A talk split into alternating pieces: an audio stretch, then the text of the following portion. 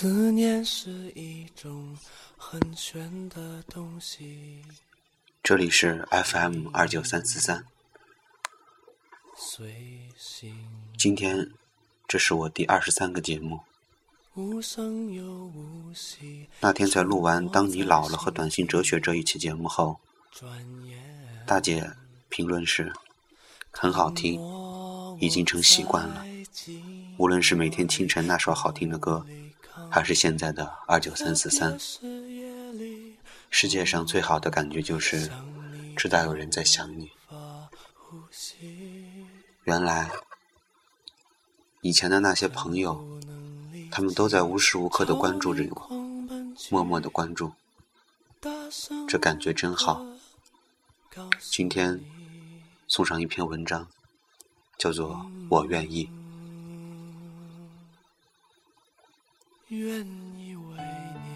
我愿意。西方人结婚时会说一段对彼此的爱情誓言：我愿意爱你，安慰你，尊重你，保护你，像爱自己一样。不论生病或是健康，富有或贫穷，始终忠于你，直到离开世界。当你穿着西装年轻俊朗，当我披着白纱笑容甜美，将这誓言说出口，都是一片美好。我们那么热烈相信，未来一定会越来越好。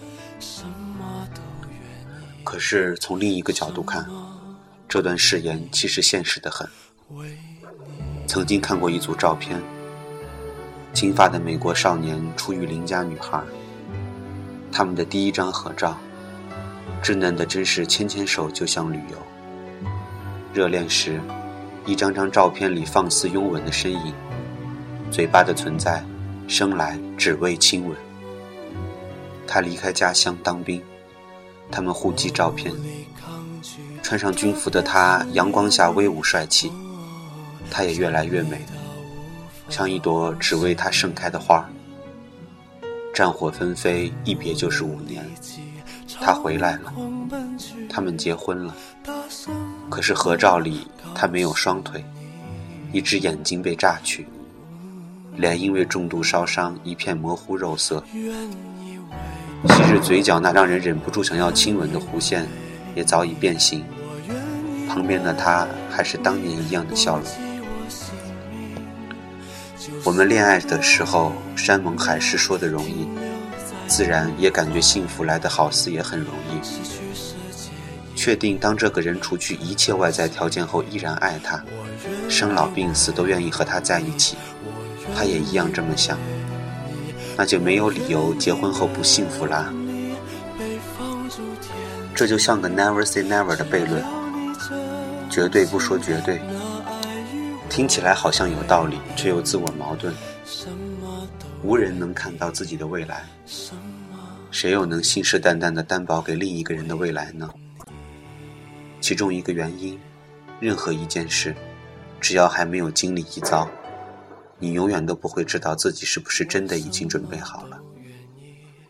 一个老学者说起探望临终前的母亲，见面前早已给自己做无数心理建设。跨进医院的一刻，甚至有种超脱的自在感。人固有一死，今天是母亲，明天就是自己，没什么大不了的。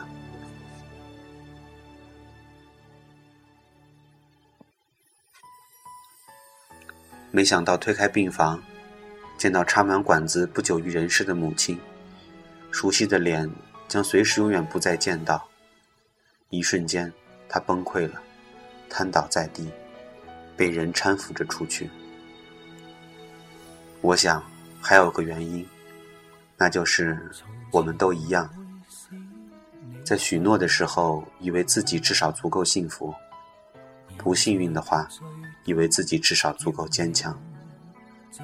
说出 “I do”，那一句“我愿意”，多少人嘴里这三个字只包括。我愿意和你去一起去马尔代夫潜水，我愿意和你一起去巴黎看铁塔，我愿意和你一起在普罗旺斯过小镇生活。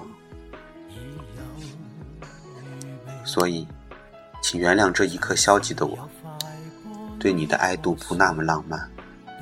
是当我内心把所有最绝望、最恶心的情况都预演了一遍后，才长叹一口气，才发出这两个沉重而坚定的音节。我愿意，是的，我愿意。当你身无一文，甚至身败名裂，我依然无条件相信你，有商有量，心平气和，一切重新开始。我愿意，是的。我愿意，当你做了一个我不能理解的决定，甚至所有人都认定你错了的时候，我依然无条件相信你。你一定有你自己的考虑。我愿意，是的，我愿意。当你毁容残疾，甚至你父母都劝我离开你，甚至你都不爱你自己，我依然无条件相信你，会陪你度过最艰难的时光。仔细再一想，真正的爱度，才没有那么多的理性分析。面对你，我就那么说出口了，无法给你理由来。不是我口拙，不是我懒得思考。其实说到底，对你的我愿意，早已被牢牢镶嵌在我的本能里了。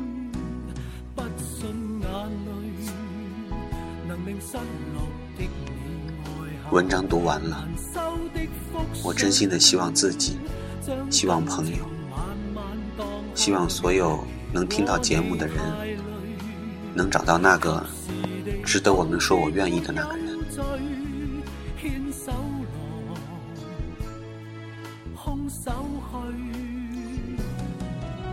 一起